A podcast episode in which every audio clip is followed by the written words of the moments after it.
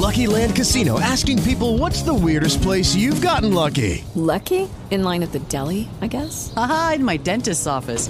More than once, actually. Do I have to say? Yes, you do. In the car before my kids' PTA meeting. Really? Yes. Excuse me, what's the weirdest place you've gotten lucky? I never win and tell. Well, there you have it. You can get lucky anywhere playing at LuckyLandSlots.com. Play for free right now. Are you feeling lucky? No purchase necessary. Void where prohibited by law. 18 plus. Terms and conditions apply. See website for details.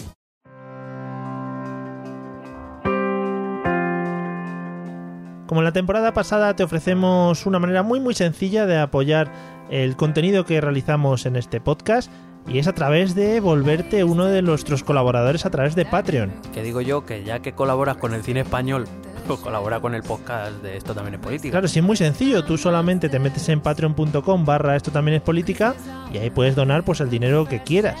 Eh, o sea, todo lo que dispongas no lo quieres dar, bienvenido es. Un eurillo, bienvenido es. Desde un euro a, en adelante todo lo que quieras. Te metes en la página, analizas nuestros objetivos, nuestras recompensas, pues ya te lo piensas. Pero piénsatelo para bien, o sea, la, la consecuencia final es que por favor ayúdanos.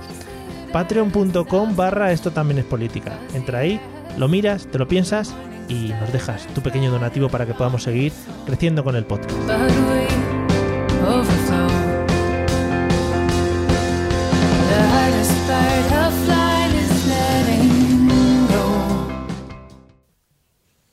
Bienvenidos a Esto también es política, el podcast que vuelve a analizar uno de los sucesos más violentos de la historia europea. Mi nombre es Mario Girón. Y el mío Miguel Rodríguez, y hoy trataremos uno de los temas más terribles de nuestra historia reciente, las guerras de Yugoslavia. Acompáñanos, que empezamos.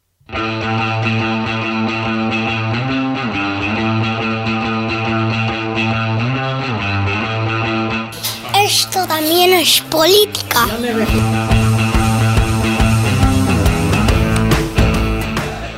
Hola amigos y amigas de la política, eh, bueno, y demás seres que nos estén eh, sintonizando o que les esté llegando estas ondas de audio por cualquiera de los métodos posibles, ya sea por el aire, eh, por wifi, yo que sé, que las hayas cogido de repente en tu coche porque vas persiguiendo a, alguien eh, con la antena de la policía pinchada y de repente hemos entrado nosotros, pues bueno, pues oye, suerte que has tenido, que vas a poder culturizarte y vas a poder conocer eh, todo lo que te vamos a contar al respecto en el episodio de hoy. ¿Qué tal, Miguel? ¿Cómo estás? Hola, pues sorprendido, no sabía yo que nos colábamos en la frecuencia policial. Sí, sí, sí, vas- además con bastante frecuencia en la frecuencia. Venga, hasta luego, ¿eh? Venga, adiós, adiós. Y hasta aquí el capítulo de hoy. Saludos, saludos. Bueno, eh, bueno, por si acaso, yo que sé, de eso que se te, de eso que vas, los, me mola un montón eh, las películas esas de los camioneros estadounidenses que llevan una radio de estas y van hablando entre ellos, al final mueren y cosas de esas. Eh, sí, que llevan esto, ¿no? Como el walkie-talkie con el cable ese que es de muelle. Que, que se lo Ese, joder, Eso es súper súper guapo. Y luego hacen boom, boom y ya está. Eso es toda la peli. Tampoco. Hay dos cosas que me molan de los estadounidenses. Una es esa y otra es la capacidad que tienen los teléfonos estadounidenses para, aun teniendo cable, porque antes tenían cable, se podían mover por toda la casa con el teléfono. Eh, hombre, ahí es que la- las empresas eh, cableadoras eran, eran muy importantes. Eh, Ahí sí. acuérdate que cogían el teléfono en la cocina y con el mismo cable llegaban al cuarto en el, en el piso de arriba, porque en Estados Unidos se ve que todos viven en duplex y eso. Sí, bueno, en duples eh, mínimo. O sea, mínimo. de, de duples para adelante. Chalet, eres pobre. o sea, si vives en un chalet, sí, eres pobre. Hasta llegar a la Torre Trump. O Efectivamente. sea, ¿tú crees que, es- ¿tú crees que Donald llegaba de- con el teléfono, le llamaban, lo cogían en recepción y se lo subían a la azotea con el cable? Sí, sí. Tiraba cable. Iba uno detrás ahí. Tira, tira, dale, dale, dale, dale. Muy bonito. Sí. O sea, iba gente a visitarlo el, el momento. Hombre, de hecho, bueno, eh, hay que, recuerdo que Donald Trump sale en solo en casa, ¿verdad? En una de solo en casa, Sí, sí, sí. en el hotel. Sí, Sí. sí. Que ya, Qué suerte. Sí. Qué gran recuerdo. Pues nada, eh, sí. A mí me gustaban esas películas, pero ya no. no, qué bajón, ¿no? Ahora que Ah. llega la Navidad, esas películas Menos son de mierda. todavía me quedan las películas de los patos, ¿sabes? Pero Joder, por favor. Desde aquí un recuerdo a todas las películas de los patos, por si alguien no las sitúa, los que juegan al hockey Sí. y hacen las formaciones de los patos. Hombre, formación en V, claro. Claro, De hecho, se llamaba, se llamaba Somos los mejores y luego Eso, vuelven eso, los mejores, y luego seguimos siendo los mejores. Madre mía. No tenía, Es que- ten- ten- o sea, otra cosa no, pero autoestima no les faltaba. Y yo diría, mm, para las operadoras de, de televisión y eso, un canal solo con las tres películas en bucle, por favor, ya. Bueno, pago lo que haga falta. Claro, hombre. Bueno, vamos al lío. Eh, vamos a dejar. eh, nos queda un episodio, ¿no? De la serie de, de Cataluña. Sí, el episodio final. El episodio 3. Eh, pero vamos a dejar que se airee un poco, porque estas cosas hay que dejarlas que, que se oreen un poquito con el tiempo y luego lo retomaremos más adelante para que, Sí, ¿no? para que no coja humedad. Claro, que eso, eso coge olores.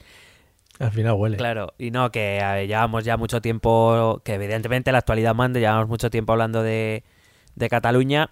Y bueno, a raíz de una noticia que ha salido recientemente, que ha sido la condena por parte de la Corte Penal Internacional de La Haya a Ratko Mladic, uno de los antiguos generales serbios de la guerra de Yugoslavia, a cadena perpetua, pues no sé, nos ha parecido interesante eh, recordar lo que pasó en Yugoslavia que bueno, también no- en realidad nos sirve un poco para, para todo, ¿no? Para recordar, ya hablamos de la vía eslovena, hablamos de, de lo que pasó con Yugoslavia después de la Segunda Guerra Mundial.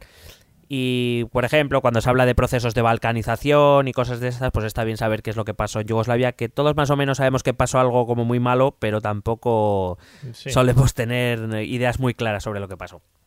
Sí, yo, eh, bueno, el cuñadismo sería ahora mismo decir que el equipo de baloncesto de Yugoslavia pasó a ser un- unos grupos divididos de equipos y dijeron, bueno, la antigua Yugoslavia era muy buena jugando al baloncesto, luego ya no tanto. Sí, ahí el, el cuñadismo es doble porque en esa misma época, pues la selección de la Unión Soviética pasó a ser Lituania, Letonia, Hombre. ¿sabes? Es que este es, es, vamos, cuñadismo por todo lo alto. Que por cierto, antes de que comencemos, eh, te tengo que dar ya el primer mini punto por la pronunciación maravillosa de Mladic, que es Hombre. ML, ¿no? Pues Ah. sí, Radko Mladic. Pero espérate porque aquí hay algún nombrecito que lo voy a pasar muy mal y no vale reírse, Sí. cabrones. ¿Qué manera, qué manera de juntar consonantes. No habrá vocales, juntan ahí consonantes que son impronunciables. Claro, así llega luego Mijatovic y habla un, un español fluido, claro, te jodes si con tu lengua la- español te debe parecer jauja, ¿sabes? Claro, claro. Con, su- con sus vocales y sus cosas. claro, joder, y con su y con su poder relajar la lengua, ¿sabes? Que Sí. quieras que no se está tranquilo. Sí, sí. Bueno, pues vamos al lío. Bueno, por si acaso, aviso, voy a intentar explicarlo bien. El tema de Yugoslavia es un tema complejo, muy intrincado, Mm. porque pasan muchas cosas al mismo tiempo. Voy a intentar explicarlo lo mejor que pueda. Si hay alguna duda, pues ya escribís y ya vemos qué hacemos. Sí, eso. O las pasa Calpe, que también está ahí para Sí. leerla. O la encarta también. Buah. Madre mía, ¿cómo estamos de referencia fresquitas, sí, eh? sí, hombre. Eh, es que el, el pasado a veces se echa de menos el pasado a veces. Luego Sí, se te pasa Mecano. se te pasa rápido luego, pero Excepto Mecano y eso, que no hace falta que vuelvan. Todo lo demás, bien. hombre, pues a Nato Roja le vendría bien para pagar lo que ¿Mm? debe. Bien. Ah, vale, pues nada, pues venga, qué mezcla, ¿eh? ¿Quién te iba a decir que ibas a decir algo de Nato Roja hablando de la guerra de Yugoslavia? Sí, nunca nunca se sabe por dónde vamos a salir. Eh, esta es la magia de esto también es política, amigos. Sí, amigos, es verdad. En Bueno, fin.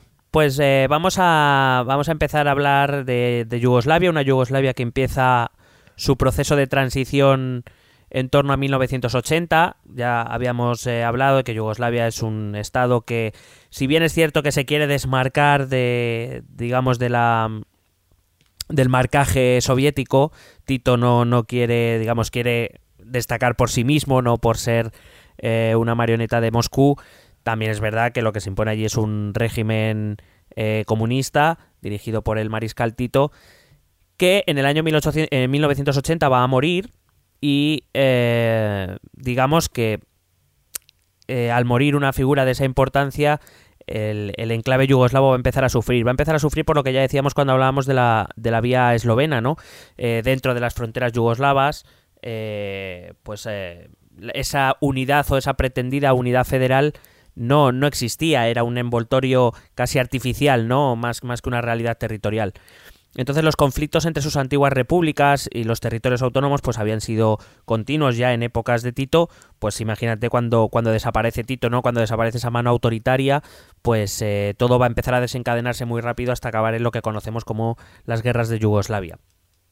Hay que decir que la guerra yugoslava fue tan potente que ha sido, eh, digamos, eh, la, la única capaz de modificar el derecho internacional. Eh, establecido sufrió eh, bastantes cambios a raíz de lo que pasó en Yugoslavia y, y ahora vamos a entender por qué, ¿no? Porque eh, desde luego ha, ha, sido con diferencia eh, el, los sucesos más graves después de la Segunda Guerra Mundial que hemos vivido en, en Occidente. Mm.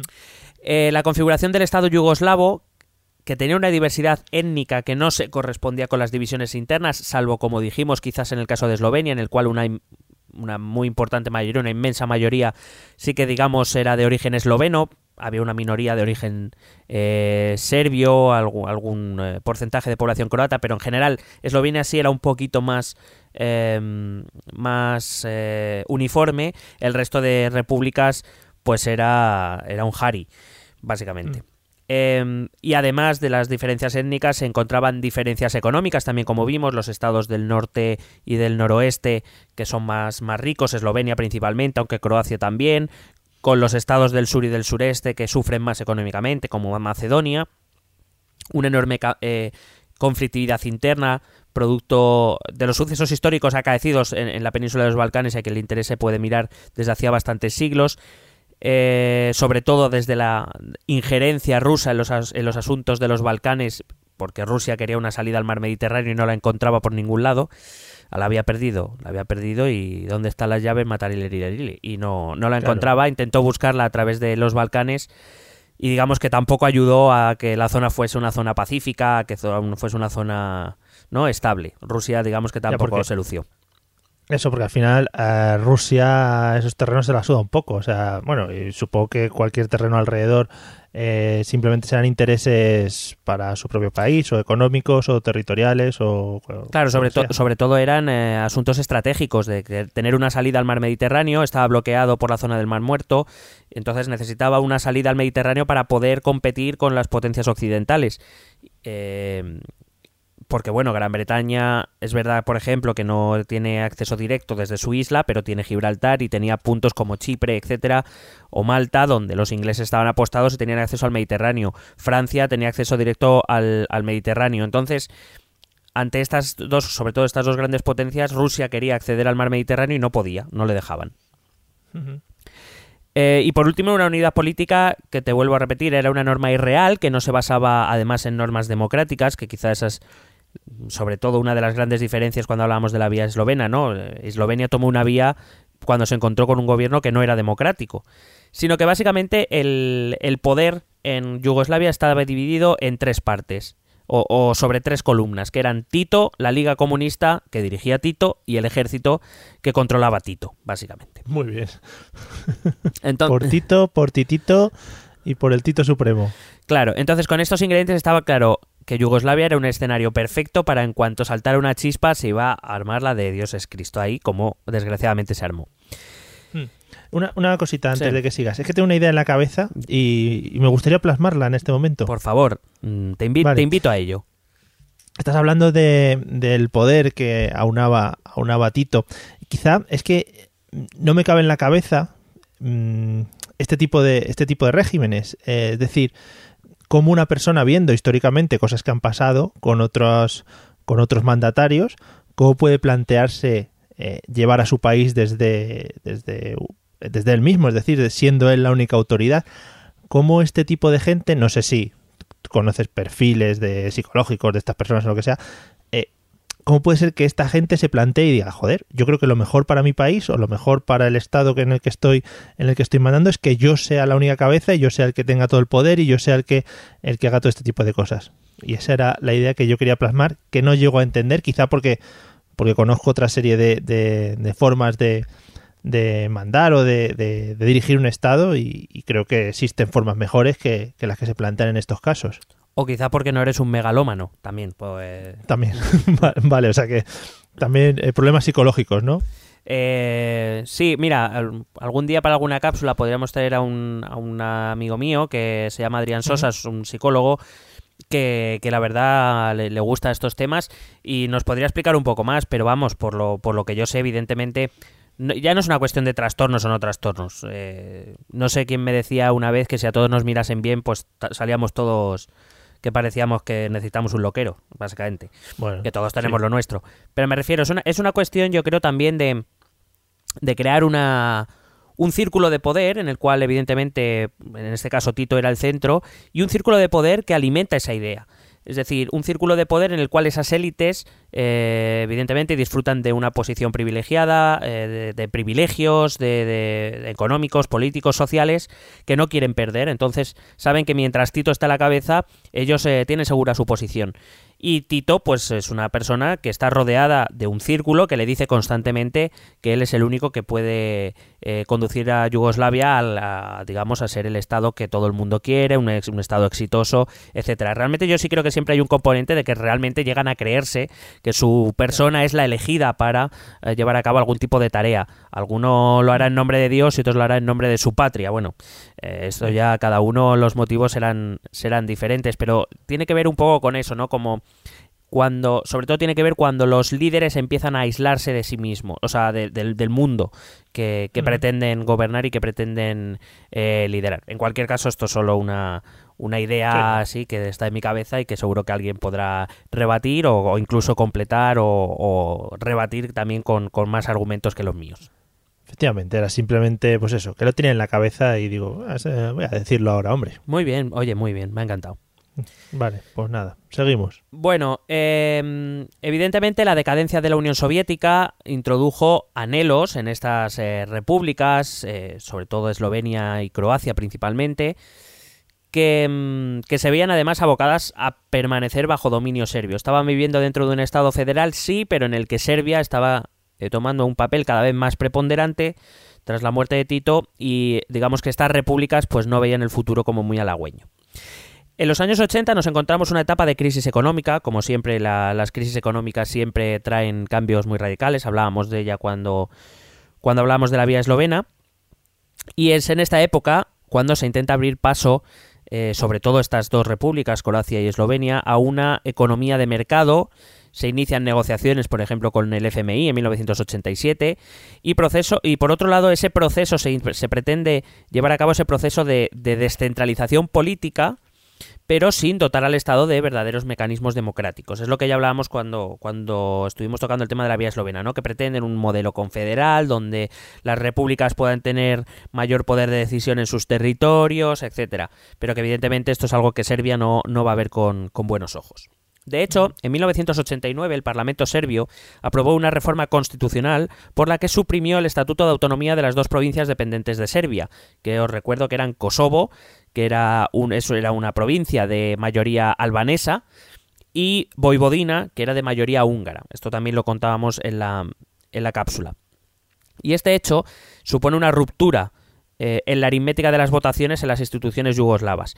Eh, en las instituciones yugoslavas, em, el, Poder Federal lo ostentaba un órgano colegiado de ocho miembros, uno por cada territorio de la, de la Federación Yugoslava, eh, que eran Bosnia-Herzegovina, Croacia, Macedonia, Montenegro, Serbia, Kosovo, Voivodina y Eslovenia. Claro, cuando Serbia decide eliminar la autonomía de Kosovo y de Voivodina, esos dos votos pasan automáticamente a Serbia. Es decir, Serbia se convierte, digamos, en quien va a repartir el bacalao dentro de, de la Federación Yugoslava. Evidentemente esto no sentó muy bien en Kosovo, como podemos comprender, eh, a, finales de 1989 se produjeron manifestaciones en Kosovo que acabaron con enfrentamientos eh, de la población albanesa con las minorías serbias. Em, Eslovenia y Croacia, eh, si te acuerdas lo hablaba cuando, cuando hablábamos de Eslovenia, se negaron a participar en la represión policial, se negaron a enviar policías allí a reprimir las manifestaciones. Digamos que dejando a entender que el futuro de ambos, de ambos territorios no estaba, por lo menos no con el de Serbia. A mediados de 1990, el nuevo presidente serbio, Slobodan Milosevic, eh, disolvió el Parlamento de Kosovo, suprimió los derechos de los albaneses eh, y como respuesta, en Kosovo aparecerá un movimiento de resistencia que va a boicotear las instituciones políticas serbias y va a empezar una, a crear como una estructura estatal paralela, clandestina, pero paralela, con un presidente también clandestino que se va a llamar Ibrahim Rugova. Y esto digo este nombre porque va a ser un personaje en el futuro, mm, según vayamos contando lo que pasó en Yugoslavia. Eh, lo que se agudizó fue el enfrentamiento entre dos modelos de organización estatal. Mientras que los comunistas de Eslovenia y Croacia, defendían una transición hacia un, un sistema multipartidista, un sistema confederal e incluso un sistema secesionista, Serbia, que además ya tenía dos nuevos votos en el órgano de gobierno y que además contaba con el apoyo de Montenegro, pues promovieron el mantenimiento de la federación y de la, y de la hegemonía de la Liga Comunista que estaba controlada por Serbia. Básicamente esto es lo que se va a enfrentar en Yugoslavia en 1990. De hecho, fue ese año cuando se celebra el último congreso del partido, eh, cuando la delegación eslovena, al encontrarse que no tiene apoyo para su sistema descentralizado, pues se retira de la Liga Comunista y deja prácticamente todo el poder a, a Serbia. Eh, bueno, además el modelo de autogestión yugoslava, ese, ese, ese sistema comunista propio de Yugoslavia, había otorgado un gran poder a las élites y a las oligarquías yugoslavas, principalmente a las oligarquías serbias. Y eh, habían creado como una especie de estructura clientelar, tanto en el aparato económico como en el aparato político, cuyo objetivo primordial pues no era otro que mantener el statu quo. Es lo que te decía antes, ¿no? Estas élites que gozan de una posición privilegiada lo que quieren es mantener esta situación lo más posible, porque cuanto más tiempo se mantenga esta situación, pues más mantendré yo mi situación de privilegios, de, de poder, etcétera. Una, cosita. Eh, eh, según lo que estás contando, al final eh, la división o, por ejemplo, los dos tipos de gobierno que, se plantearon, eh, o los que se enfrentaron entre sí, digamos que estaban motivados más que nada por, por pocas personas. Es decir, que pocas personas eh, como que motivaron esa, esa, ese enfrentamiento o, o hubo eh, bloques de gente también apoyando o un poco levantando el, el pues la, la guerra o empezando la confrontación, cosas de ese estilo. En el caso de Yugoslavia, casi, todos este, es, casi todo este tipo de movimientos surgen de las élites, que luego son apoyados porque evidentemente es cuando se empiezan a, eh, a desenvolver, a dese- digamos, a desarrollar las ideologías nacionalistas. El nacionalismo sabemos que mueve a la gente, en España lo sabemos bien. Sí. Eh, va a ser este nacionalismo que la- estas élites van a promover lo que va a mover a la gente. Es decir, no es un movimiento desde abajo, no es un movimiento de los, de Mm. los ciudadanos, es un movimiento de las élites. Porque aquí lo que tenemos es una élite serbia que quiere mantener el statu quo y una élite eslovena, una élite croata que quieren un cambio. Porque quieren lo suyo, por decirlo de algún modo. Mm. Eh, y te digo que es estas oligarquías locales eh, son las que van a conseguir que se extienda esta ideología nacionalista que les va a permitir, eh, pues eso, eh, a- em, aparecer ante su población como la... Si tiene que haber unas élites, deberían ser locales, no unas élites serbias. Es básicamente la idea, la idea que van a extender. Mm. Eh, a lo largo de 1990 se celebraron elecciones en las repúblicas, con un significativo triunfo de las opciones nacionalistas en los distintos territorios. Eh, por ejemplo, y esta es una, una de las múltiples guerras que vamos a ver, es la de eh, Bosnia y Herzegovina, la división étnica es muy evidente en Bosnia y Herzegovina, donde los partidos más votados fueron tres. Un partido pro-bosnio, la, la población bosnia, la población de origen bosnio es musulmana, el, eh, un partido pro-serbio y un partido pro-croata. Recuerdo que los bosnios o bosniacos son musulmanes, que los serbios o serbobosnios, si hablamos de Bosnia y Herzegovina, son ortodoxos y que los croatas son católicos. Vamos, que si se pillaba el censo, sabías más o menos a quién iba a votar cada uno. Sí, el voto es eh, muy étnico. eh, se, se calculaba, según eh, vi, que más o menos casi la mitad de la población era Bosnia, un tercio era, era Serbia y lo que quedaba, que era un 15% en torno a eso, era croata. Más o menos esa era la división étnica. Y sí, eh, digamos que el voto estaba marcado por la etnia y por el nacionalismo que cada grupo étnico tenía. Hmm. Em, todos estos procesos de identificación nacional llevaron a Eslovenia, como bien sabemos ya, a justificar su independencia apoyándose en su homogeneidad étnica, pero también acaba explicando la agresión territorial de Milosevic. Milosevic sigue el mismo eh, criterio que va a seguir Hitler en la Alemania nazi cuando ataca Polonia. Muy bien. Es, yo creo- es un ejemplo a seguir al final para todos. Eh, pues por desgracia sí. Me refiero, eh, Hitler cuando ataca Polonia o cuando invade los Sudetes en Checoslovaquia, él se ampara en el hecho de que él dice que todo aquel que hable alemán es alemán y que por tanto su deber es defenderle, defender sus derechos y si es necesario anexionar sus territorios, sus, sus municipios al Estado alemán. Por eso invade los Sudetes o por eso ataca Polonia. Eh, Milosevic va a hacer exactamente lo mismo. Él dice que quiere construir una gran Serbia que reúna a todos los serbios y, y como deseaba incorporar todos los territorios de las distintas repúblicas, cuya mayoría fue la Serbia, pues decidió ata- eh, atacar a esas repúblicas para conseguir ese gran proyecto, esa gran Serbia que soñaba. Es decir, De- la, la sí, idea sí. original un poco es la misma. Dentro, dentro de alguna de estas repúblicas o de estas autonomías que formaban Yugoslavia, ¿existe alguna que destaque por recursos económicos o por, yo qué sé, pe- petróleo o cualquier cosa de estas que al final llama la atención sobre las demás?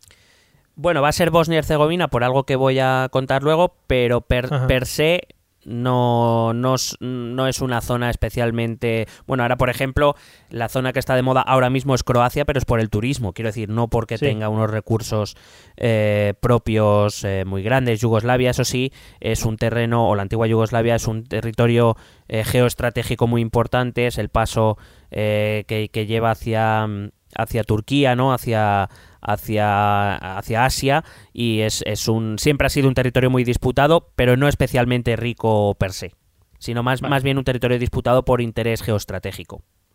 Vale.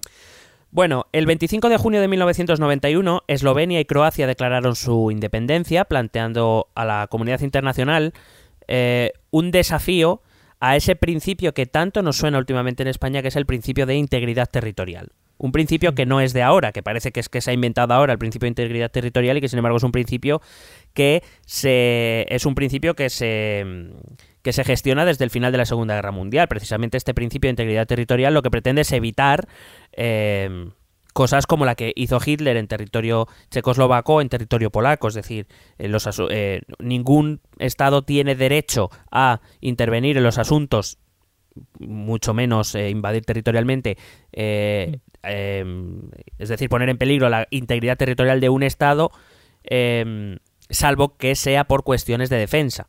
En ningún caso puede atacar para, digamos, modificar ese, esa integridad territorial. Y eso es un principio que sale de la Segunda Guerra Mundial, aunque parece que muchos lo han descubierto ahora.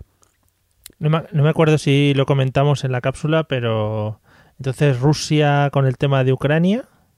Claro, por eso la Unión Europea no reconoce, eh, no reconoce los, eh, no reconoce los em, referéndums que se han, han ocurrido en el este del país y, por tanto, a efectos, digamos, de em, políticos para la Unión Europea esos territorios siguen siendo Ucrania, eh, Vale. y igual que ocurre con Crimea.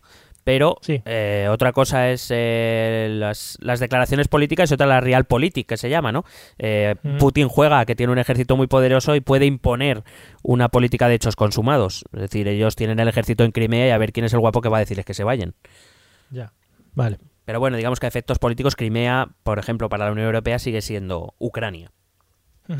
Bueno, em, digo que em, este principio de integridad territorial, pues va a ser. eh, va a ser un punto que la Unión eh, la entonces Comunidad Económica Europea todavía va, a ser un problema para ellos.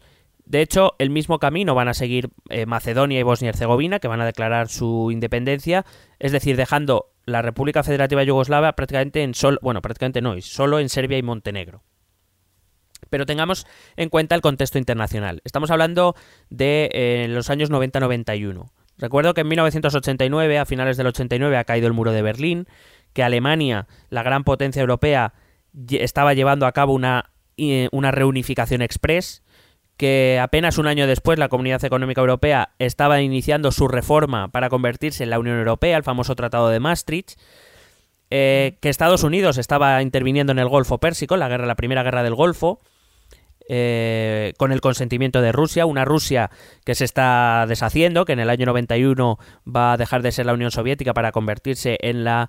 eh, bueno, creo que al, pri- al principio se llamó la CEI, la Comunidad de Estados Independientes, luego la República eh, o la, la Unión de Repúblicas Rusas, más luego to- toda la disgregación de Rusia, perdón, de Le- Lituania, Letonia y Estonia y este tipo de cosas, ¿no? O sea, digamos que el contexto internacional las grandes potencias internacionales desde luego no estaban pa- para mirar a Yugoslavia, estaban a sus a su rollo. Eh, no, no estaba, la sociedad internacional no estaba, la comunidad internacional no estaba preparada para responder al desafío que, que, que significó Yugoslavia, sobre todo al principio.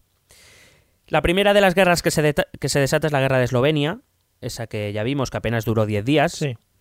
eh, debido principalmente a que Eslovenia había preparado bien su resistencia, eh, pero y sobre todo a que Serbia y Eslovenia no tenían frontera y que Serbia tenía que pasar por Croacia y que Croacia también había hecho lo mismo que Eslovenia y que por tanto Serbia decidió eh, que bueno perder Eslovenia o al menos perderla temporalmente era algo aceptable porque la gran guerra que se le venía encima era con Croacia y no con Eslovenia. El inicio de la guerra de Croacia fue mucho más directa.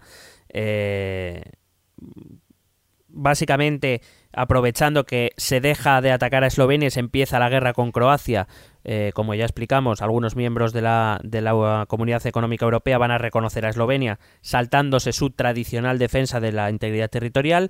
De hecho, eh, estos países van a firmar lo que se conoce como el Pacto de Brioni, mediante el cual solicitan la retirada del ejército federal yugoslavo del territorio esloveno. Y esto implicaba de facto, que no de jure, un reconocimiento de la independencia de Eslovenia y de sus derechos a defenderse a través de unas fuerzas propias, de la Guardia Nacional Eslovena concretamente.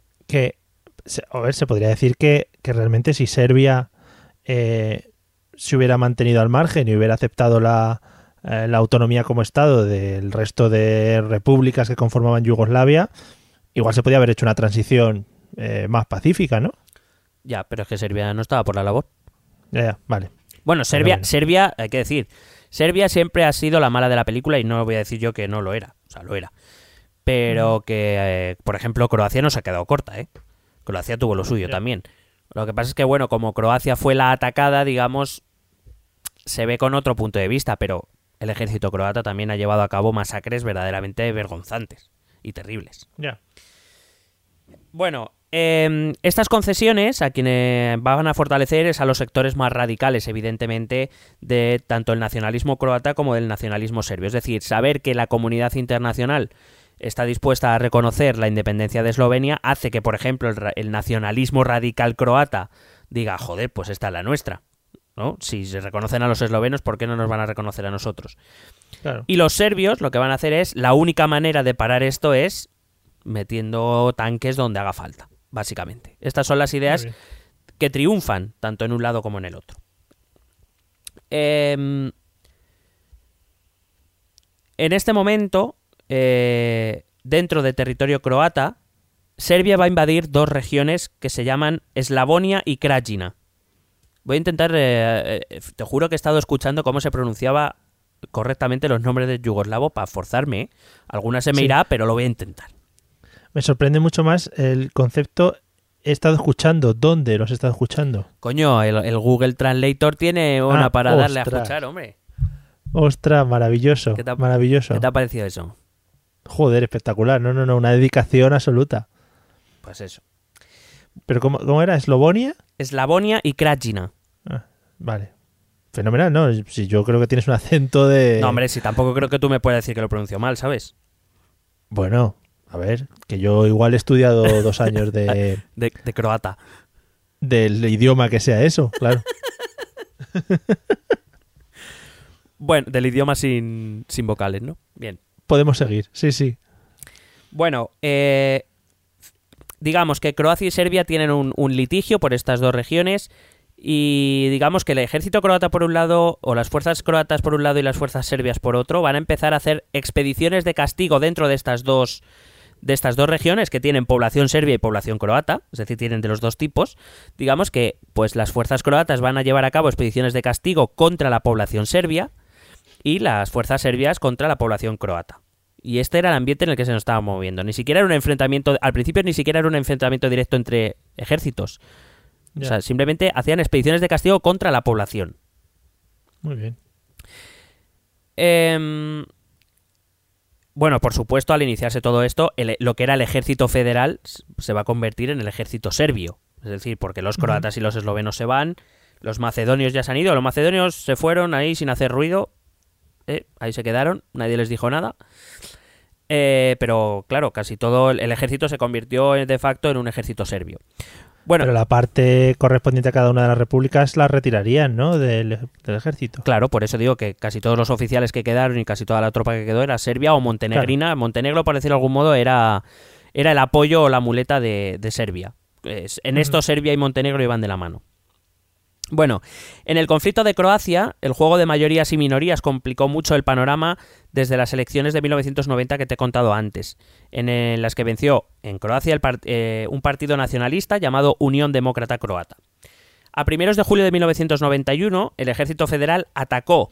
el cuando digo el ejército federal, repito, es, acaba siendo el ejército serbio. el ejército sí. serbio ataca a la Guardia Nacional Croata en Eslavonia y proclama la región autónoma serbia de la Krajina. Es decir, dice que en ese momento que la Krajina es una región autónoma, eh, digamos, bajo protección serbia y la zona de Eslavonia va a ser atacada por parte del ejército serbio. Sí, es que el, el concepto región autónoma, realmente cuando has medio conquistado, has entrado y has puesto tu, tu que te has puesto tú al mando, digamos que el concepto autónomo es un poco, un poco extraño, ¿no? Bueno, quieren crear una... re- eh, estaba en territorio de, de Croacia, o sea, mm, eh, me refiero, no, lo, no es que se lo anexione, sino que lo que pretende es establecer dentro de territorio croata, eh, pues protectorados, eh, digamos, es como... como atacar al enemigo desde dentro, ¿no? Ya tengo una provincia dentro de tu territorio, con la que evidentemente tienes que tener una serie de, de miramientos, que es, es tu población al fin y al cabo, con lo cual no puedes hacer lo que te venga en gana, etcétera, etcétera. Ya. Em, bueno, por supuesto, en agosto acaba estallando la guerra con, con las ofensivas serbias. En octubre, Serbia bombardea Dubrovnik. Em, además, eh, en todas las fuentes que he leído, es como las operaciones militares no tenían ningún tipo de control o de planificación, ¿no? Y, y de hecho, los, los ejércitos estaban bastante.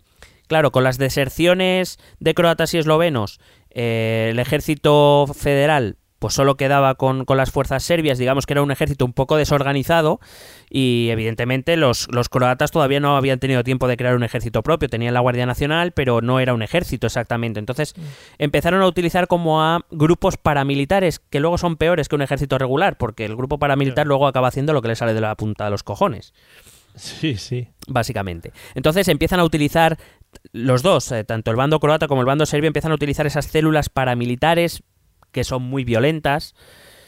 Y digamos que actuaron, estas células actuaron de brazos ejecutores de esos discursos nacionalistas que se daban en aquella época, que eran muy encendidos, por supuesto, para defender a la patria, eh, para, bueno, en caso de Serbia, para defender el legado de Tito y todo esto, y de los croatas, pues que querían, eh, pues eso, contra la opresión serbia, etcétera, ¿no? Discursos muy encendidos que tuvieron su culmen en varias operaciones por parte de uno y otro ejército, operaciones de limpieza étnica.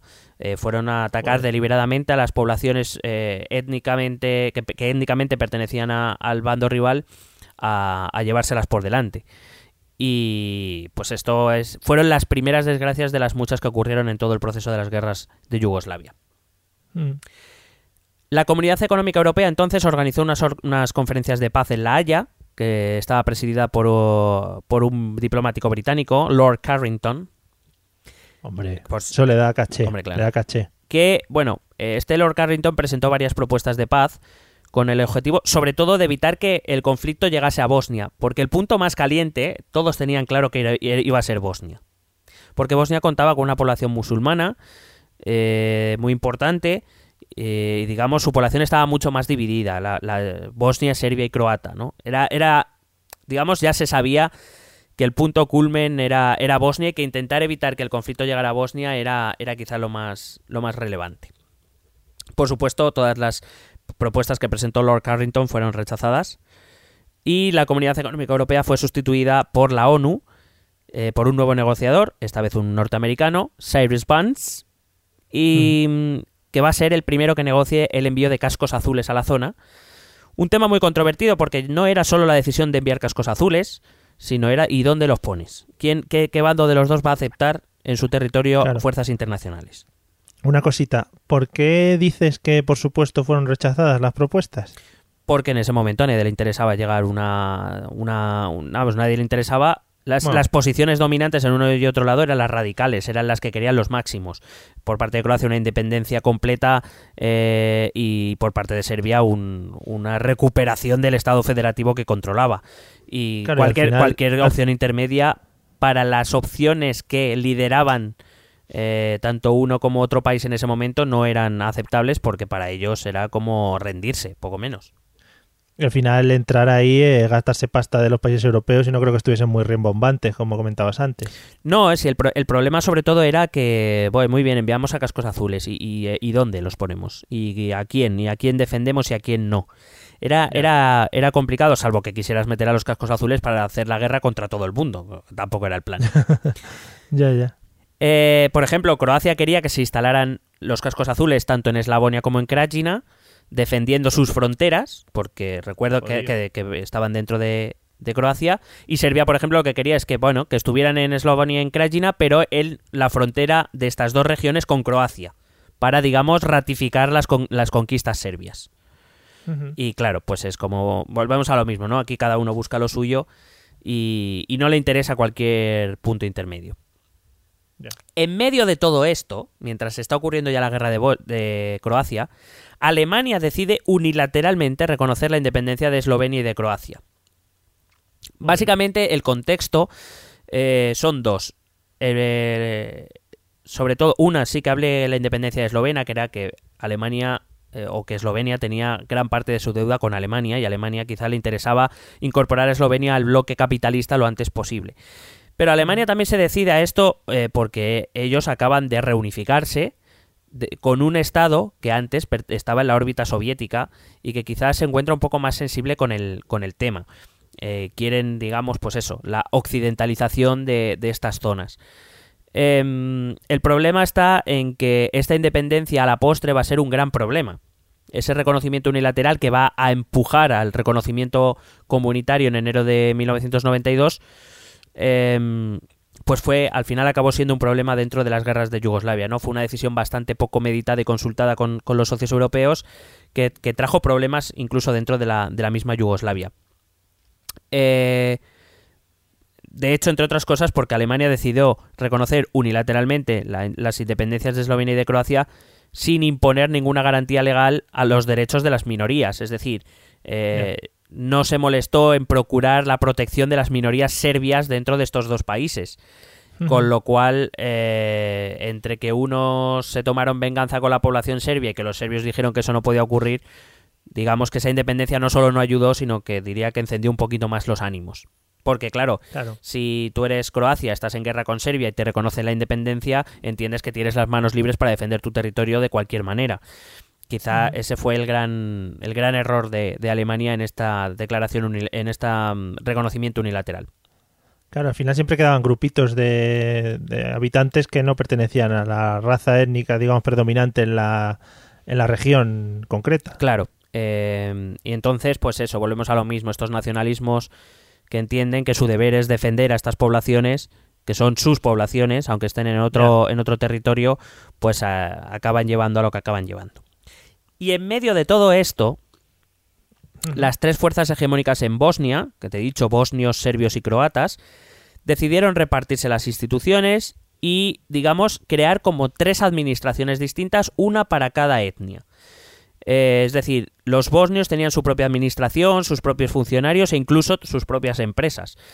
Pero lo mismo tenían los serbios y lo mismo tenían los croatas. De tal manera que lo que hacían era solo relacionarse entre ellos, una especie, creando una especie de, de- de- de grupos en guetos, eh, no, no localmente, sino me refiero, so- las únicas relaciones que tenían los serbios eran con serbios, las únicas relaciones de los bosnios eran con bosnios y las únicas relaciones de los croatas eran con croatas. Con lo cual, esto todo dentro de un territorio es un caldo de cultivo bastante difícil de, de gestionar. Claro. Eh, entre febrero y marzo de, de 1991 se celebró un referéndum que el líder serbio Radovan Karadzic, que también nos sonará de ser un hijo de puta, em, sí, en 2008 fue entregado a la Corte Penal Internacional para la, la ex Yugoslavia, que luego, que luego comentaré. Este eh, Radovan Karadzic eh, va a boicotear este referéndum, un referéndum em, que está preguntando sobre la independencia respecto a Serbia o re- respecto a la República Federativa de Yugoslavia. Lo boicotea, es decir, la población serbia, que estamos hablando en torno a un tercio de la población total, no participa, con lo cual los resultados, aunque son favorables, tampoco es que sean, porque hay una, una muy buena importan- una muy importante parte de la población que no ha participado, pues em, Ante esto, los grupos paramilitares serbios deciden actuar también en Bosnia. Y para que te hagas una idea, decidieron estos grupos paramilitares serbios decidieron establecer francotiradores en Sarajevo eh, en torno al Parlamento bosnio por si había algún tipo de declaración o de cualquier cosa que no les gustara, allí tenían a sus francotiradores por lo que pudiera pasar. Claro, lo mismo que hemos hecho aquí con la 155. No juegues con el tema, mira que lo estoy evitando yo, ¿sabes? Venga. El 6 de abril de 1992, la ONU y la Unión Europea reconocieron a Bosnia eh, como independiente. Se inicia así, evidentemente la respuesta serbia va a ser igual que con Croacia con Eslovenia, se inicia así la llamada Guerra de Bosnia, que ha sido la más cruel de todas, caracterizadas por los genocidios, por los crímenes de guerra, eh, quizás por, ha sido la peor, el peor de los conflictos bélicos desde la Segunda Guerra Mundial. A esto contribuyó y por eso te decía que quizá el centro económico de la Federación Yugoslavia era Bosnia, porque en Bosnia era donde estaba la industria militar yugoslava. La, la gran riqueza de Yugoslavia era la, la industria de guerra, de, de fabricación de armamento y de bienes de equipo, y se situaba en Bosnia eh, porque, digamos, Bosnia estaba un poco alejada de la influencia soviética y Tito la instaló allí precisamente eso, para evitar que la Unión Soviética pudiera eh, influir más de la cuenta sobre, sobre, al fin y al cabo, la industria que debía defender su independencia respecto a la Unión Soviética. Eh, bueno, la limpieza étnica practicada por los serbios les permitió apropiarse del 70% del territorio, del territorio bosnio, mientras los croatas declaraban la guerra a quién crees. Los, los croatas dentro de Bosnia declaraban la guerra a que no sabes a quién. Los croatas dentro de Bosnia. Sí, eh, te recuerdo, Bosnia se dividía en tres etnias, los bosnios musulmanes, los serbios ortodoxos y los croatas católicos. Eh, los, ser- los serbios. los serbios declaran la guerra a los bosnios, eh, de hecho las limpiezas étnicas les permiten a los serbios tener el eh, adquirir el 70% del territorio, y luego está ese, esos croatas que deciden declarar la guerra también. ¿A, a quién? A los serbios. Pues no, a los bosnios también. Joder, macho, había un 33%. Era, era lo lógico, era lo lógico que, o sea, o parecía lógico que los croatas se rebelaran contra los bosnios, pero es que el odio que tenían tanto bosnios como croatas, o sea, tanto serbios como croatas a los bosnios musulmanes era mucho mayor y los croatas decidieron Ya. ir contra los bosnios también.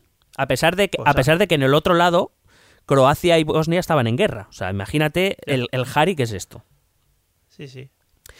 Bueno, pues eh, declara la guerra también a los bosnios musulmanes, con lo cual, mientras están pegando Croacia y Bosnia en un lado, dentro de Bosnia, croatas y serbios son aliados. Pero ahí eh, tiene que haber un momento en el que eh, se pierda un poco el norte de quién está organizando todo eso, ¿no? O quién está al frente de cada uno de los, de los frentes propiamente dichos. No, no, ahí estaba claro quién tenía los controles. Eh, básicamente, o sea, esa...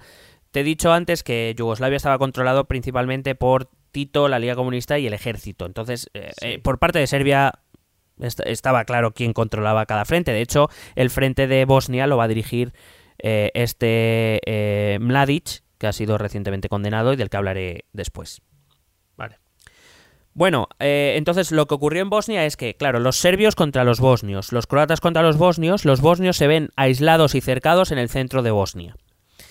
Em, con muchas dificultades para aprovisionarse, repartidos, eh, y, y los que no están en el centro están en pequeños núcleos en el este, pero vamos, muy pequeños como para hacer frente a las fuerzas croatas o a las, o a las fuerzas serbias. Es decir, los, los bosnios quedaron en una situación tremendamente complicada. Em, dentro de estos núcleos que te he dicho están eh, encerrados en el centro el gran núcleo de bosnios y que hay, eh, te he dicho que hay núcleos de resistencia en el este o núcleos de bosnios en el este. Estos son los que van a pasar por desgracia a la, a la historia porque son los núcleos como Tsepa, eh, Goratze y a ver esto si lo digo bien que yo es el más complicado pero que es- también es el más conocido que es eh, el de Srebrenica. Hombre, Bueno, no, muy bien pronunciado. no lo he dicho del todo mal. Es verbenista, sí. Srebrenica, eh, Tsepa y A ver si no nos, van a ent- no nos va a entender. Está algún, algún serbio escuchándonos o Sí. un croata y dice, "Mm, disculpa. Probablemente no. Eh, bueno, es, es lo que se escribe en los periódicos como Srebrenica. Pero yo, Sí. eh, a mí me han dicho, a mí me ha dicho Google que se dice Srebrenica Pues o algo parecido. Entonces, estos tres enclaves eran, fueron declarados por la ONU en 1933 como zonas seguras y desplegó allí a los cascos azules. Al tiempo, eh, la comunidad internacional va presentando distintos planes de paz. Se idearon la cantonalización de Bosnia, es decir, que cada zona de Bosnia que estuviera ocupado por una unidad étnica, pues fuera un cantón con al estilo de Suiza, ¿no? Que donde can- cada cantón decide sus propias cosas y si hay que hacer decisiones eh, comunes, pues ya se lleva a un órgano superior, pero digamos una cierta federalización de Bosnia. Eh, que eso fue una cosa rechazada por los serbobosnios a los que les gusta tener el poder, no repartirlo, básicamente. Eh, Se presentó como la aceptación de las conquistas serbias eh, para poder pacificar la zona, que Serbia renunciara a las armas, cosa que evidentemente rechazaron los bosnios porque decían que qué cojones era eso. Que si encima que les estaban matando tenían que aceptar también que lo que Serbia había estado haciendo estaba guay. Y el último, que van a ser los acuerdos de Washington, va a presentar una especie de federación bosnio-croata, una especie de, pues eso, de territorio federal, que aceptaron negociar tanto bosnios como croatas. Eh, pero no los serbios. Mientras se está negociando esta especie de salida de Federación Bosnio-Croata, el ejército serbio va a bombardear Sarajevo y de hecho el peor de ellos va a ser concretamente un día eh, un día de mercado en Sarajevo va a bombardear sobre el mercado matando 68 personas y dejando más de 200 heridos en el bombardeo. Para que veáis que estaba todo guay. Eh, fue este hecho el que llamó poderosamente la atención de la opinión pública internacional. Eh, de hecho, bueno, yo tenía más, yo tenía 11 años y, por ejemplo, cosas como lo de Sarajevo sí que me acuerdo, los bombardeos de Sarajevo. No recuerdo mucho más, porque eso tenía 11 años y por aquel entonces el mundo me la pelaba. Básicamente. Y te la pelabas ah, también. O sea, era... Con 11 años yo no sé. fin, ¿eh? Mm, Yo creo que tampoco, fíjate. Ahora que lo, No es me- que me ha venido a la mente. No me debía quedar mucho, pero no, no Ya. creo yo que por, por esa época estaba yo ya como, Bueno. como los monos, creo. Ya te digo, era simplemente por, por insertar, el, haber insertado el verbo. Ya, pero enti- entiende que yo tengo que defender mi honor. Sí, sí, no, por supuesto. Como un caballero castellano que eres. Sí, sí. Bueno, eh, como digo, fue la opinión internacional cuando vio las imágenes de- del bombardeo de Sarajevo y esto, digamos que se volvió un poco más sensible. Recuerdo que Sarajevo es donde estaban los francotiradores de las fuerzas serbias situadas ahí a- a- alrededor de la ciudad. Y así es como, digamos, se inicia esa simpatía internacional por Bosnia. Y ante la sensibilidad despertada va a aparecer un nuevo organismo internacional, la OTAN, que va a decidir intervenir con ataques aéreos sobre posiciones serbias. A estas alturas del conflicto, Estados Unidos, que ya había terminado el conflicto iraquí, decidió intervenir activamente. eh, hasta ese momento lo había hecho solo de manera secundaria y a través de la ONU. Estados Unidos va a, a decidirse intervenir eh, más activamente con la OTAN y, y como Estado. Enviaron emisarios especiales con funciones eh, políticas, se organizaron vuelos de ayuda humanitaria para la población eh, bosnia, se fortaleció la Guardia Nacional Croata eh, con armamento, con instrucción, la CIA colaboró un poquillo también por ahí con ellos. Y en 1995 fue cuando el curso de esta guerra cambia definitivamente.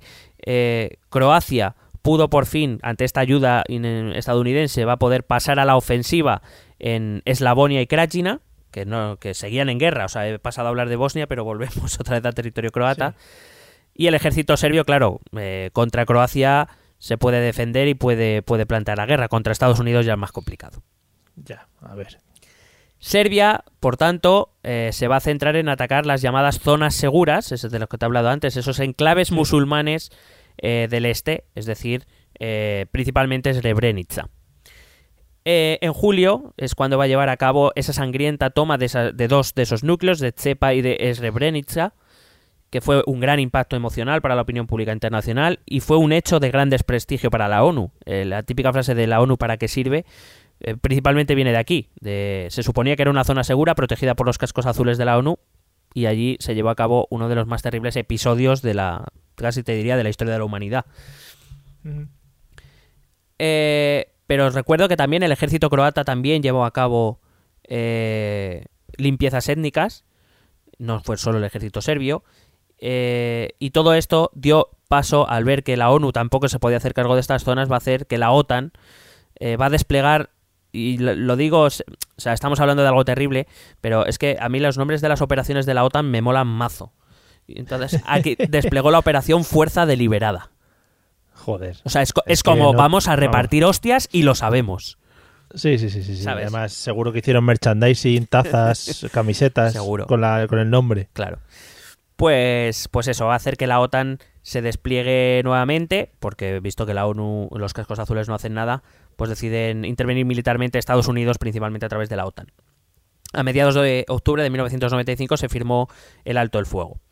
Fue cuando los tres presidentes de las tres etnias, eh, Izetbegovic, Milosevic y Tujiman, eh, se sentaron a negociar junto a grupos de mediadores internacionales en Dayton, y casi un mes después, el 22 de noviembre, se firmaron los acuerdos de paz de Dayton que combinaban un Estado unificado pero dividido en dos entidades étnicas, que era la Federación Croato-Bosnia y la República de Sperska, con una presidencia colegiada. Bueno, es, la verdad es que hay que decir que Bosnia tiene un sistema político jodidamente infernal. Pero bueno, si eso, fu- si eso valió para traer la paz, pues oye. Em, el problema está en que una vez firmada la paz, eh, había que traer de regreso a los refugiados, a los desplazados, había que ver cómo, iban a volver a convivir esas etnias que se habían estado matando entre sí, cómo se reconstruía una paz social que no había existido. eh, y básicamente lo que se hizo fue dejar contingentes de la OTAN y de cascos azules allí para intentar asegurar eh, esa paz. Y el conflicto, entonces, pasa de Bosnia eh, a Kosovo. Claro, Sí. Kosovo fue una región olvidada en estos acuerdos de Dayton, que recuerdo que es el origen de todo este castillo de naipes. Es decir, todo empieza con Kosovo cuando deciden eh, eliminar la, la autonomía de Kosovo. Cuando Serbia decide autonomar la... pues Claro, entonces es como, o sea, a nosotros, o sea, todo este pollo se ha montado porque ha empezado porque a nosotros nos han quitado injustamente nuestra autonomía y resulta que acordáis una paz en la cual Eslovenia es independiente, Croacia es independiente, eh, Bosnia es independiente y habéis llegado a un acuerdo con los serbios, etcétera, etcétera. ¿Y nosotros qué? Claro. Con lo cual, Es que yo, por ejemplo, lo que decías antes, yo sí que recuerdo que a nivel social, o por, o por lo menos aquí en España, de lo que pueda recordar yo siendo tan pequeño, sí que se tenía como cierto aprecio hacia Bosnia, ¿no? Como que eran los pobrecitos y tal, y, y Hombre, que- supongo que... es que con la población eh, autóctona, la verdad es que, bueno, cuando ahora explique brevemente lo que pasó en Srebrenica, lo vas a entender. Es que es muy, muy jodido de aceptar eso. ¿eh? Ya. Bueno, en cualquier caso, lo que digo es que Kosovo dice, bueno, ¿y de lo mío qué hay? Como se queda fuera de. Su tema se queda fuera de los acuerdos de paz. Ese presidente Rugova, del que te había, hablado antes, que llevaba a cabo una política pactista, de, eh, de diálogo, quería conseguir, por lo menos, recuperar su autonomía de una manera pactista y dialogada, queda claro que no va a funcionar por ese tema, y entonces eh, apartan a Rugova y se hace cargo de las reivindicaciones políticas, lo que se conoce como, y te podrás hacer una idea de cuál va a ser su planteamiento, aparece el Ejército de Liberación de Kosovo. Hombre, pues seguramente eh, iban a las casas y comentaban el asunto, ¿no? Hacían tertulias. Y decían, sí, sí, hacían mareas. Eh, mientras Rugova, aunque sea pretendía, aunque solo fuera a recuperar la autonomía, este ejército de liberación de Kosovo lo que va a pretender desde el principio va a ser la autonomía respecto a Serbia. Va a empezar a llevar a cabo acciones terroristas en Serbia. eh, va a llegar a controlar el 40% del territorio. y va a empezar a atacar a la población serbia eh, directamente. Se inicia una nueva acción diplomática de países occidentales. Eh, hay que decir que hubo un cierto coqueteo con este ejército de liberación. Se, le- se les caían algunas armas a algunos países occidentales que las cogían ellos casualmente y estas cosas. Mm. Em, lo bueno, eh, la contundencia de las puedes entender que las la- con estos atentados las la contundencia de las acciones de Serbia contra Kosovo pues van a ser eh, un poquito graves. Aparece, empiezan a aparecer fosas comunes, empiezan a bueno, eh, te puedes hacer una idea. Serbia, digamos que Pero- no mm, en este Sí. en este caso entiende que es agredida y que por tanto tiene el derecho a hacer lo que hizo. Creo- yo creo que nadie tiene el derecho a hacer eso, pero bueno. No, bueno, claro, claro. Pero ¿y el, el contexto internacional no estaba como más pendiente de las cosas que hiciese Serbia en esos momentos? Por el simple hecho de lo que ya había pasado hasta entonces. Eh, sí, pero como Serbia había firmado los, los acuerdos de paz y parecía que los estaba implementando de una manera ciertamente pacífica, pues eh, lo que pasa es que, bueno, mm, volvemos a lo mismo, ¿no? En, en- en Serbia volvió a tomar el- el- las riendas esa ala más radical en el que, mira, ni contexto internacional ni pollas. Hay que, hay que meter tanques como sea y la verdad es pues eso, se llevaron a cabo verdaderos crímenes de guerra, ¿no?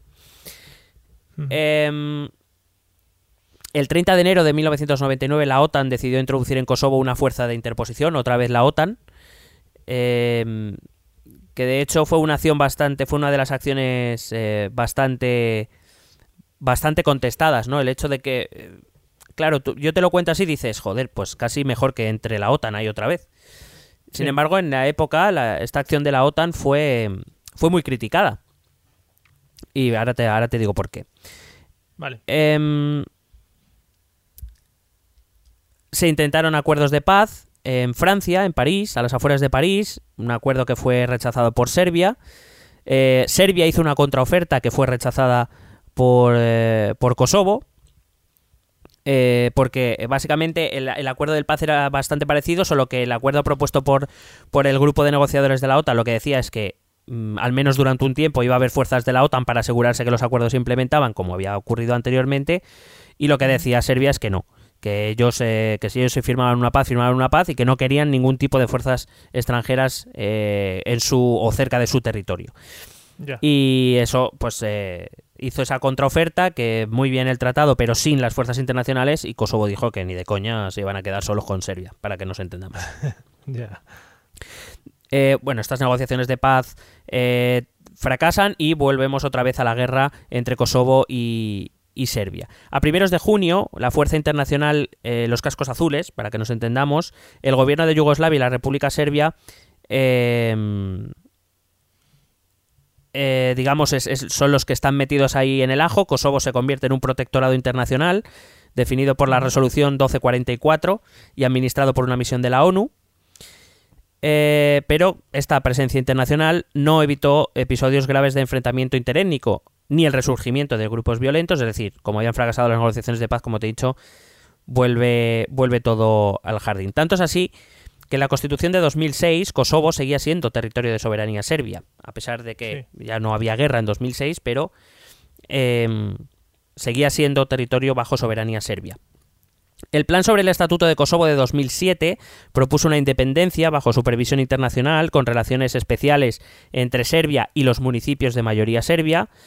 Y, eh, bueno, el entonces primer ministro de Kosovo, Ahim Seku, declaró tener intención de declarar unilateralmente la independencia con apoyo de la ONU. Rusia avisó de que jamás reconocería una independencia unilateral de Kosovo.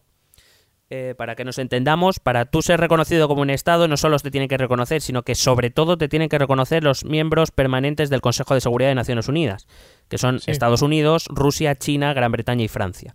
Y Rusia ya avisó que eso no iba a ocurrir. Eso, nanay. Exactamente. Las elecciones de 2007 dan la victoria al Partido Democrático de Kosovo, eh, que además estaba liderado por un excomandante de este Ejército de Liberación de Kosovo, un tal Hashim, Tra- eh, Hashim eh, Tazi. Y la crisis llega hasta tal punto que el gobierno serbio decide dimitir, convocar elecciones y eh, en Serbia vence un candidato pro-europeo llamado Boris Tadic, que por si te interesa el nombre ahí lo dejo. Ah, sí, sí, sí. Apenas unos días después de estas elecciones, el Parlamento de Kosovo declara unilateralmente la independencia, con el apoyo de los Estados Unidos, con el apoyo de la Unión Europea, de la Unión Europea como organismo internacional, porque digo, no todos los miembros de la Unión Europea han reconocido esta independencia. Y es verdad que tiene un reconocimiento significativo de parte de la, de la comunidad internacional, que sin embargo ha mantenido una actitud mm, muy agresiva, esta comunidad internacional muy agresiva contra Serbia, que ha vuelto sus ojos eh, al único aliado que, que- que tiene de- en el Consejo de Seguridad, que es Rusia, eh, y que po- nos hace entender, Serbia, por ejemplo, ha solicitado la entrada en la Unión Europea y es algo que está en stand-by porque, claro, Serbia sigue siendo un país sospechoso para la mayoría Sí, de, sí, sí. de socios. Claro, a ver, después de la que has liado, macho, vienes aquí a... Hombre, un poquito de esperarse. Eh, en junio de 2008, Kosovo publica su constitución, en cuyo artículo 3 dice que es una sociedad multiétnica formada por la comunidad albanesa y otras. No dice nada de la minoría serbia. Serbia anunció que no reconocería el nuevo Estado, decidió presentar una solicitud de, de opinión consultiva a la Corte Internacional de Justicia, porque claro, hablaba de la integridad territorial.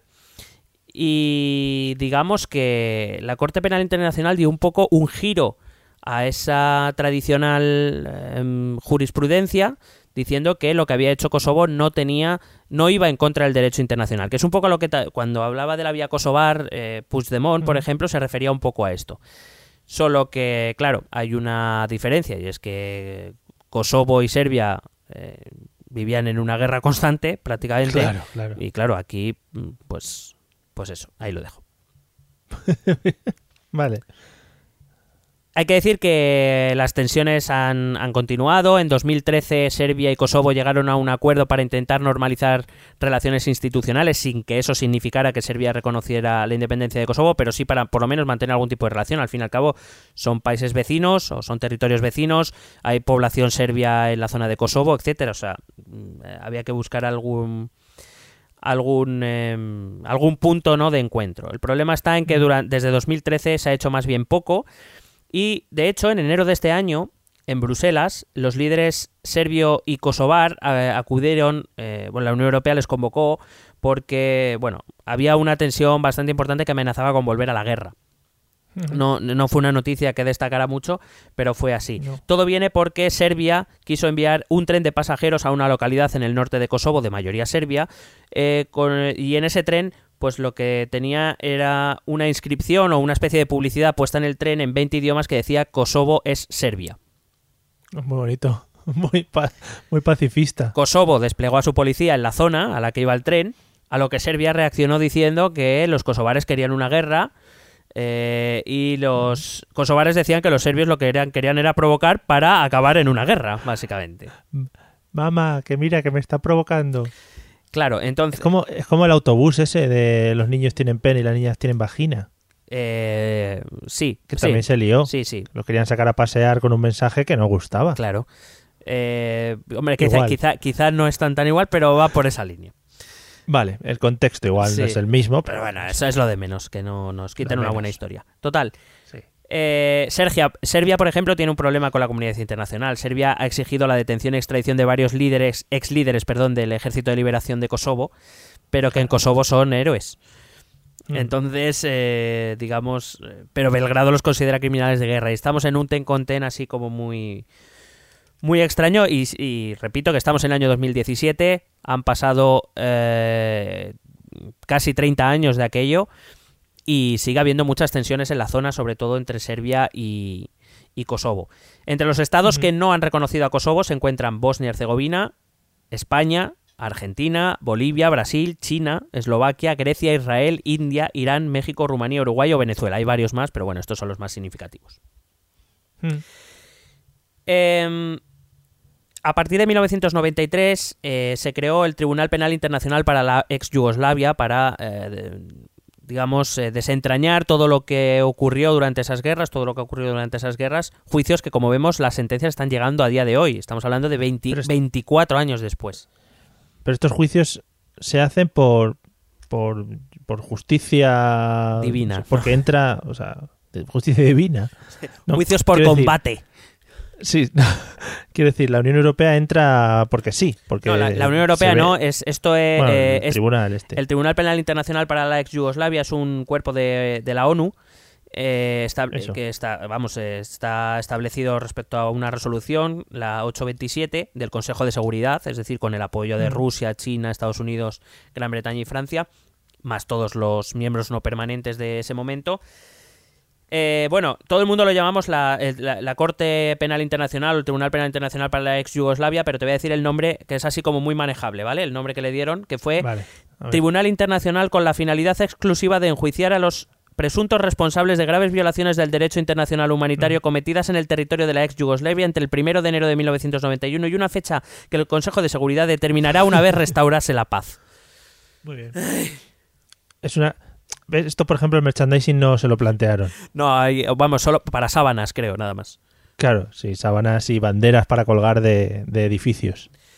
Bueno, al tribunal se le otorgó jurisdicción internacional para perseguir y procesar a las personas eh, naturales, no, no para organizaciones, sino para personas eh, físicas, podemos decir, culpables de delitos de graves violaciones de las convenciones de Ginebra, del 49, de, de otras eh, convenciones, de crímenes contra la humanidad y de genocidio. Eh, por ahí, por el tribunal ha pasado mucha gente. Slobodan Milosevic, te recuerdo, aunque ese falleció en las, en las dependencias del tribunal sin llegar a su Mm. juicio, casualmente. Por ejemplo, el 8 de diciembre de 2005 ah, hubo un general croata ante Gotovina que fue detenido por fuerzas policiales españolas en Canarias. Ahí estaba viviendo el tío. Hombre, no. Y que quizá, pues eh, eso, de lo último, bueno, eh, Karadzic, del que te he hablado antes, también pasó Sí. por ahí. eh, y el, el, el último que ha sido Ratko Mladic, Mladic. que ha sido acusado, vamos, ha sido condenado a, a cadena perpetua. Ya, Pero sí. te voy a contar ya para acabar, eso sí, eh, qué es lo que pasó en Srebrenica, que es por lo que se le ha condenado principalmente a Mladic, y que me parece Sí. un episodio que, eh, igual que muchos otros, no deberíamos olvidar. Y el problema, o por lo menos yo he tenido muchas, me ha ocurrido en otros casos, no puedes olvidar lo que no conoces. Entonces aquí estamos nosotros para, darlo a conocer. Ahí estamos. Claro que sí. Bueno, la, la masacre de Srebrenica es probablemente ese capítulo más oscuro ¿no? de la Europa de posguerra. Eh, fue en el verano de 1995, cuando después de casi tres años de asedio, eh, el general serbo-bosnio Ratlo- eh, Ratko Mladic ordena el ataque final contra 40.000 civiles musulmanes de la ciudad de Srebrenica, ese punto que estaba en el este de- del país, de los cuales la mitad eran refugiados de los alrededores en esta zona declarada protegida por la ONU. El baño de sangre ocurrió en apenas cinco días, eh, miles de hombres fueron ejecutados, sepultados en fosas colectivas, otros tanto, eh, se conoce de casos, muchos fueron enterrados vivos, hombres y mujeres mutilados, luego acribillados, niños asesinados frente a sus madres. Eh, hay, hay algunos testimonios que si, que si alguno de nuestros eh, eh, escuchantes quiere, quiere leer, le puedo pasar. Por ejemplo, el New York, que sacó hace poco el testimonio de uno de aquellos supervivientes de Srebrenica, que la verdad es que te dejan un mal cuerpo importante. Eh, por ejemplo, dentro de esos eh, testimonios eh, se cuenta la historia de un anciano que fue obligado, eh, o sea, no es, no es por morbo, eh, ¿vale? Es para que entendamos la gravedad de, de lo que ocurrió. A un anciano fue obligado a comer el hígado de su propio nieto, por ejemplo. Madre. Eh, todos estos relatos se pueden, bueno, si tenéis valor, si no, ya te digo, muchos eh, medios de comunicación han publicado, hay documentales donde se ven testimonios, pero todos están recogidos evidentemente en, el, en, los eh, textos transcritos del juicio. Que, eh, bueno, a a Mladic, que se le conocía eh, po- por el carnicero de Bosnia, por- pues estáis viendo por qué. El- el, eh, los serbobosnios irrumpieron en Srebrenica y, mi, y digo, muchos... eh, el- también eh, fue un gran desprestigio para la ONU por lo que te voy a contar. Muchos de los habitantes, miles de habitantes, salieron de, de la ciudad en busca se fueron a intentar refugiar en la los cascos azules que estaban en la zona, tener una base allí. Concretamente Sí. había una fuerza holandesa que tenía la tarea de defender la ciudad, pero eh, acabaron rechazando la entrada de esos refugiados en su base, por tanto, a, efectos prácticos, entregando a aquellos mil, aquellas miles de personas que intentaban huir, eh, pues entregándoselos a, la- los, eh, a las fuerzas militares serbias, que por supuesto hicieron todo lo que, lo que he contado antes de manera impune. Eh, una cosa, em, Holanda, por ejemplo, este, el caso de Srebrenica es un caso bastante delicado en Holanda. Eh, no es que las fuerzas holandesas, los cascos azules holandeses, con las fuerzas con las que contaban, hubiesen podido detener eh, la conquista serbia de, de la ciudad, porque por número y por, por e- equipamiento iba a ser complicado, eso que lo hubieran podido hacer. Lo que se le critica a las fuerzas holandesas es que digamos, no dijeron nada en el momento. Eh, no, no, el general holandés que estaba al mando dijo que ellos llamaron a una a- para que viniera una, un bombardeo, una- un ataque de aviación eh, eh, a la zona, que llegó tarde, que no digo que no, pero digamos que miraron para otro lado para no meterse ellos en problemas, por decirlo de, de algún, de algún modo. Eh, de hecho, no reaccionaron. Cuenta los testimonios que las fuerzas holandesas no reaccionaron cuando eh, los eh, militares serbios comenzaron a separar a los hombres de las mujeres y niños. De hecho, ellos separaron a todos los varones de entre 16, perdón, de entre 12 y, y 77 años, creo recordar, que fueron a los que decidieron que iban a, a- a matar. Sí. Eh, y de hecho, por ejemplo, en el archivo fotográfico se ve una, una fotografía de aquel general holandés tomándose una copita de no sé muy bien por qué, porque la foto es en blanco y negro, no sé de qué es, pero se la está tomando con Ratko Mladic. O sea, para que te hagas una idea, eh, estamos hablando de o, ocho- unos 8.000 mm, varones pasados por las armas, mientras que mujeres Sí. y niños fueron deportados. De aquellos 8.000, Bueno. a día de hoy, solo eh, están, bueno, solo están, eh, se ha reconocido la identidad de unos 6.200, es decir, a día de hoy quedan unos 1.800 que todavía no han sido reconocidos. Hay un cementerio en la zona, en las afueras de Srebrenica, donde están estos 6.200 enterrados, justo debajo de donde estaba la posición de los, de los cascos azules, pero hay 1.200 que todavía están sin identificar porque eh, las condiciones en las que se les encontró o están mutilados o no, no, Sí. es, es- es muy difícil, está siendo muy difícil sí. Estamos hablando, repito, de, de 22 años después de aquello, hay 1.200 cadáveres que están todavía sin, sin reconocer. O sea, que ha tenido poca posibilidad de defensa el señor Vladic este, ¿no? No, no, y de hecho, eh, si, ve- si veis algunas imágenes del juicio, se han publicado las últimas, ¿no? Cuando escucha la sentencia y tal, se le ve como tranquilo, ¿eh? No pienses tú que, que está atormentado o algo, ¿no? Se le ve tranquilo, como si él estuviera orgulloso. De hecho, él proclamó que ellos habían liberado a Srebrenica después de hacer lo que, lo que hicieron. O sea que, eh, para que te hagas una, una idea de lo que, de lo que se vivió en, en aquella zona, eh, eh, no sé, te puedo contar varios testimonios. eh, los hombres, bueno, eh, se encontraron muchos cadáveres en los bosques, alrededor de Srebrenica, es una zona boscosa. Claro, al ver que no podían entrar en el en el en la base de los cascos azules, decidieron intentar huir a través de los bosques y allí, pues digamos que los, los militares serbios prácticamente para ellos era un juego de caza.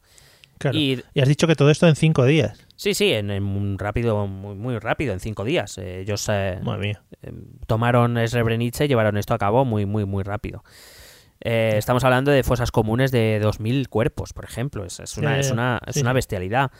Sí, una exageración. Mira, en el juicio llamaron a declarar a un soldado serbio de bajo rango y, y, y este dijo que los escuadrones de ejecución disparaban hasta que, les hasta que los dedos les dolían, o sea, les obligaban a disparar hasta que no podían disparar porque los dedos se le quedaban agarrotados de apretar el gatillo.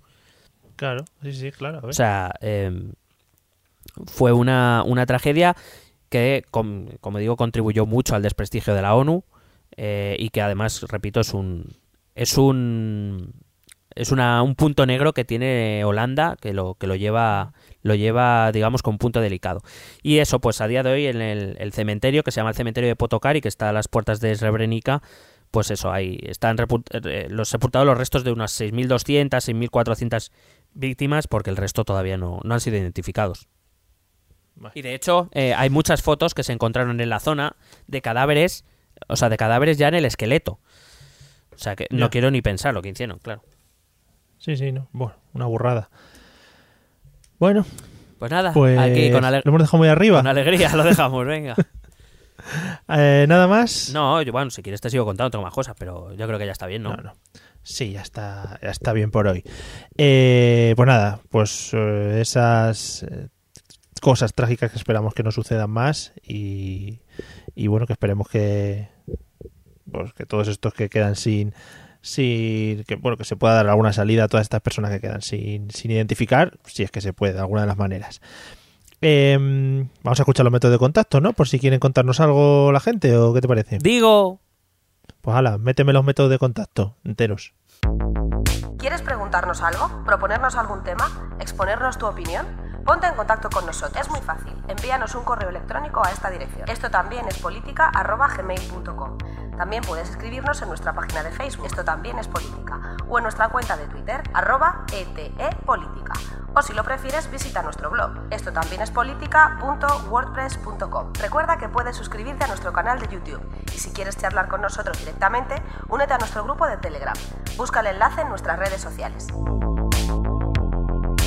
Porque tú también formas parte de Esto también es política. Bueno, pues ya hemos terminado. Ya está, hasta aquí. ¿Y qué tal? Bien, bien, bien. ha sido durete ha sido durete pero Es de esas conversaciones. dime dime Sí. No, que digo que es de esas conversaciones que cuando vas a cerrar eh, la puerta o lo que sea, bueno, pues ya está aquí, venga, la cierras tú, venga, hasta luego, la llave. sí que quizá te falta decir em, pero te quieres ir ya que, que- que- Pero por favor, que quiero cerrar quiero decir sa- entra- ¿sabes que entra al frío. Que le pueden dar, que le suelen dar de comer en los pueblos a los perros, ¿no? Mm, Sobras. Sobras. Venga. Eso por, por si quieres echar a alguien de casa. Le haces esa pregunta. pero eso o sea pero eso y le cierras en la puerta o sea las narices O sea, pero además Sí, con, que, sobras. suene, pum, eso, eso. Ahí, ahí. Sí, sí, sí. No, no, es así es la vida, amigos de Dura. Bueno, pues nada, un día haremos una cápsula probando este método a ver qué resultados obtenemos. Vale, genial. Haremos un referéndum luego, posteriormente. Bueno, amistades, nos vemos en el próximo episodio en el que hablaremos de otro tema. Estad muy atentos a todo lo que pase por el mundo. Sobre todo a ver si vuelve nuestro amigo Puigdemont. Yo iría a recogerle al aeropuerto. Si te apuntas. Eh, sí, hombre, cuando tú me digas que... Bueno, igual viene en coche, porque ha dicho que para irse se fue en tres coches o cuatro. Bueno, bueno, sí, una sí, película. sí, sí, es como paranoid, paranoid, pero bueno. Es como... ¿Quién fue? Carrillo, ¿no? Que se puso Car- peluca. Sí, Carrillo que se puso Y- peluca para entrar en España y justo pararon a, a tomar algo. Enfrente de un camión hay una foto que el camión ponía eh, mudanzas Carrillo o muebles Carrillo, algo así que es como muy bien. Dice, no había otro sitio para parar. Bueno, pues ahí está. Y otro, el, el Guadella, ¿no? También escapó de España vestido de... De la cárcel escapó vestido de mujer. Sí, Pues sí, así- así somos nosotros. Está siguiendo los mismos estándares. Yo me imagino que se disfrazó de Pikachu. Me gustaría que fuese así. Qué, bo- qué bonito. Oye, ¿qué te iba a decir? Que si no vuelve Puigdemont, el viernes lo mismo podemos ir a, a Extremera a ver cómo sale Junqueras y compañía. Lo mismo, no Ah, sé, no pues sé sí. la decisión que tomará el, el juez de arena, pero oye, lo mismo. Vale. Sí, sí, montamos ahí un picnic. Venga, y ya pues eh, hace- Un- hacemos un directo. Que sea de tipo de merienda cena. Sí, claro, eh, con medias noches y eso. Vale, pues nada, un piqui piqui, merienda cena y todos salimos de ahí satisfechos. Muy rico. Amigos, el que se quiera apuntar, pues fletaremos un bus de alza para ir hasta allí. Nos vemos en el próximo episodio. Venga, hasta luego. Pesete.